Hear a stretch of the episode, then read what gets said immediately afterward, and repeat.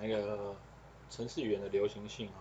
然后呃，我很快的也是再介绍一下，就是我叫林继，我叫林继阳。那我在台湾好几个 IC 设计公司做过，然后啊也是呃其中几家的曾经担任过几家的软体主管，然后那个那现在主要是在接一些专案啊，还有就是呃各类型的课程的讲师哈，跟都大部分都跟城市设计或者跟软体结构有关系哈，那。那这个文字就大家看一下，因为如果熟悉我的朋友可能已经听过很多遍了哈，那这边我就不重复。那在讲呃往下走那个城市语言的流行性这件事情呢，我请大家稍微看一下，然后我们可以做一些结论哈，初步的结论。那呃这个影片其实就是从一九六六年六五年开始，然后把那个各种程式语言在在市场上面的占的比例啊，然后去做个时间图这样子去做推估跟变化。那在大概在呃就是在七零年代左右，我们通称呃六几到啊七九左右都是七零年代的话，那基本上面他们就是以商业、科学啊计算为主。那商业就以 COBOL 为主体哈，那科学计算大概就以 Fortran 为主。那计算类。然后就以 Fortran 为主，那之后就是因为有专家系统起来，所以 Lisp 就上来，然后慢慢的因为 Pascal 的结构的啊、好用跟方便性呢，它就一直往上爬，慢慢的就把 COBOL 跟 Fortran 给取代掉。那所以这个时期其实还蛮有趣，就是说那个大家可以看得到那个主体的结构跟变化，然后还有一些语言的变化。呃，消长在那个地方，那都不外乎两个事情，就是主流应用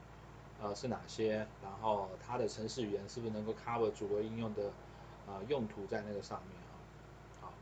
那呃大家可以注意到那个 C 的部分啊，那因为 Ada 有一点特别，然后它的衰退衰退速衰退速度又太快，所以我就不特别讨论。但是 C 呢，基本上面在那个时期，因为结构上面其实可以 cover 掉。包括 Pascal 在内，还有一些就是啊 COBOL 啊这类型的东西，所以它爬得很快。那当然，C 在后来在商业应用这一块，呃，因为它的结构的关系，就是让它呃大型化，难度很高，所以其实慢慢的呃，大概在九零年代之后呢，C 在这边就商业应用这一块就相对比较啊。没有那么好哈，但是因为 C 加加呃 C 加加呢呃是另外一个结构，就是它开始就是啊、产生了一个新的就是物件导向的这个概念，然后它就开始往上爬，但是它的 compiler 还有一些相关的东西，还有电脑系统本身，所以它其实物件导向的发展跟特质其实就没有啊、呃、这么明显，跟后来就就占据到很高的位，很快的占据到很高高的位置。那这个其实都有它一些呃市场环境啊，包括它跑的硬体环境啊这些问题。那特别是在啊一九九九七年之后，那有有几个事情开始发生，就是包括 Google、Facebook 这些 Internet 公司开始起来，所以带有网络功能的城市语言，或者是天生就是网络型的城市语言的这个结构呢，开始开始快速往上爬。所以大家可以看得到，就是那个 Java、JavaScript、PHP 就在这个时期的不断的往上爬，比例上面就一直啊、呃、冲高哈。那呃，所以在这几块，就特别是两千年之后，其实 Domain 应用的是网络环境，那跟这些网络公司的成长还有变化，其实都跟这个有关系哈。那大家可以稍微注意到后面，就是这几年比较热的 Python 呢。呃，现在这个比例就一直往上爬，可是在这个时期，基本上都还是以科学应用为主啊。那呃，所以我呃回来就是今天这个轴线是流行性，那大家都可以去回过头照这个时间表的变化去看待，就是每十年啊、大就是整个 global 哈，就整个地球的主流应用的类型是什么？那它的程式语言其实呃会流行在这个这个时期的程式语言，其实就有它一定的特质。那你你注意看 Python，其实在这个时间其实还这几年才一九呃二零一四年之后爬的速度非常快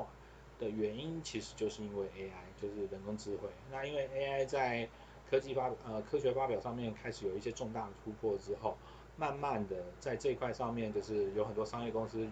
啊，看到它的潜力，就之后进入投入，所以 Python 这这个程式语言爬的速度之所以这么快，是有它的原因哈。好，那所以我说，呃，城市语言是有流行性，就因为你刚刚从刚刚那个时间表上面来看，那其实就是一个很明显、很明确的呃发展。那当然，因为呃。熟的朋友大概会知道那个背景的变化，那当然呃不熟的朋友呢，可能就必须就是有人稍微说明一下那个结构。那程式语言除了大时代的问题之外呢，那个，所以我们刚刚我们可以先做一个简单的结论，就是说大概每隔十年哈，主流的程式语言就是你刚看刚刚那个图表里面大概就是前三名。然后主流语言语言其实会更替哈，那当然会随着你想要做学习的啊、应用方向有关系，商业应用也好，那个科学计算也好，还是呃后面的网络的也好，那当然网络后面还有你就可以再细分是网页型的，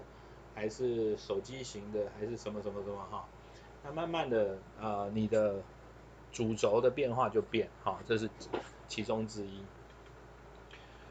那 回来就是说，当然这里面还有一些细部的变化。那呃，在这边先提一下，就是呃，比如说刚常常就是在近十年来，大概主可能常常是第二名，但是很少跑到第一名的 JavaScript 哈。JavaScript 其实是一个蛮有趣的。程式语言，然后在二零呃两千年左右的时候，它其实是一个很单纯的网页的语言而已哈，所以那个时候其实我个人就没有那么喜欢呃 JavaScript，然后就哎就有点懒得理它了。但是这几年下来，再回过头去看的时候呢，呃。JavaScript 有几个有趣的特质，就是说，因为第一它是网络，那所以呢，很多网络公司，大型的网络公司是随着它成长的，好，包括 Facebook、Amazon、Google 在内，所以它其实中间应该特别是 Google 啊，Go Google 在 JavaScript 的完善性跟应用性，其实花了很多的功夫哈，那包括了你可以看得到，就是像。这几年 browser 里面为什么你直接就可以把它变成 debug mode，然后 load load code 在上面啊？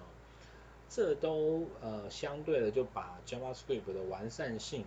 呃给完整下来。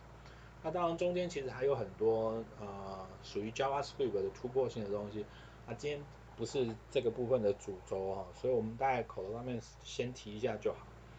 那回来就是说，呃，流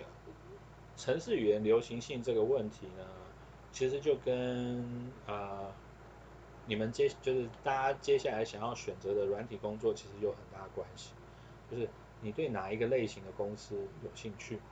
然后它是做什么应用，那它多半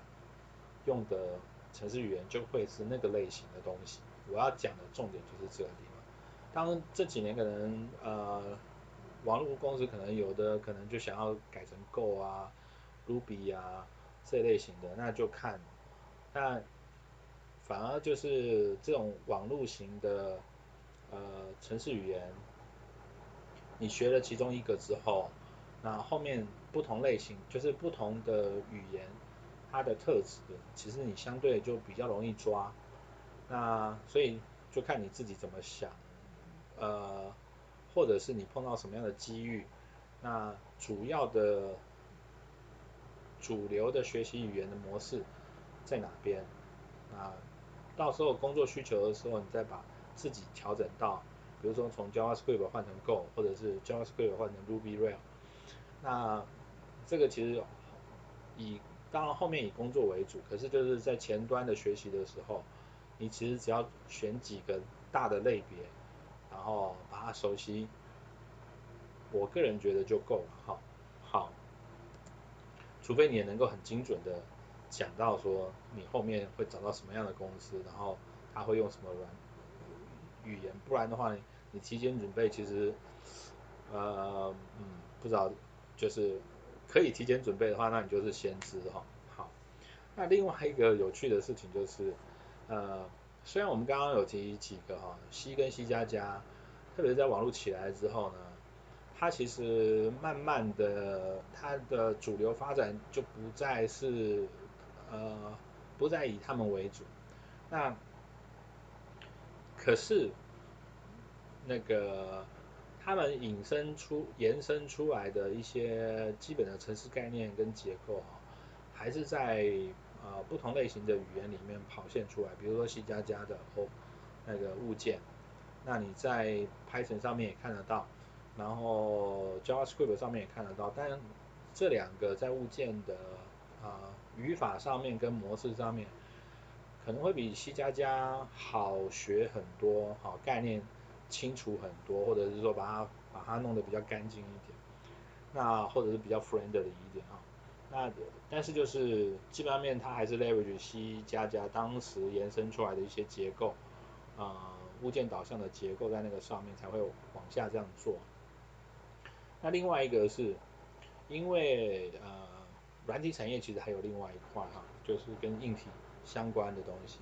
那这也是台湾的产业结构里面。很特别的，大大部分台湾的 IT 公司哦，大概六成，超过六成以上，呃，都是跟硬体相关的，可能比例更高。纯软体的其实很少，比例上面很少。然后大中大型公司也都是啊、几乎都是跟硬体相关哈。那纯软到中大型的，呃，数量也不多。所以回来就是说，C 跟 C 加加哈。基本上面还是，如果以台纯台湾或者是全世界的软体产业来说，呃，基本上面还是它的基础语言。那呃，我最喜欢讲的例子就是，你不可能没有啊、呃、C 跟 C 加加。有的有些人会问，嗯、反正十年之后 C 跟 C 加要不会不见？嗯，基本上面不太可能，除非作业系统会不见。那不然呢？基本上面啊。现在几个主流的作业系统呢，呃，你就简单分哈，就是那个微软的视窗跟 Linux 类哈，like 类的，呃，基本上面就是都它的 kernel 或者是 driver 这边基本上面都还是 C 跟 C 加加，因为 C 跟 C 加加的效率太好。好，那当然为什么好，那个就另外一个故事，我们后面再提。所以。回来，呃，如果你是希望在你的呃生涯里面比较稳定，那我还是会建议就是你 C 跟 C 加加要多花点时间把基础打好，然后把它稳定下来。那当成是练功也好，就是有点像那个基本少林拳这样子哈，虽然不好懂又累，但是那。应用面现在相对，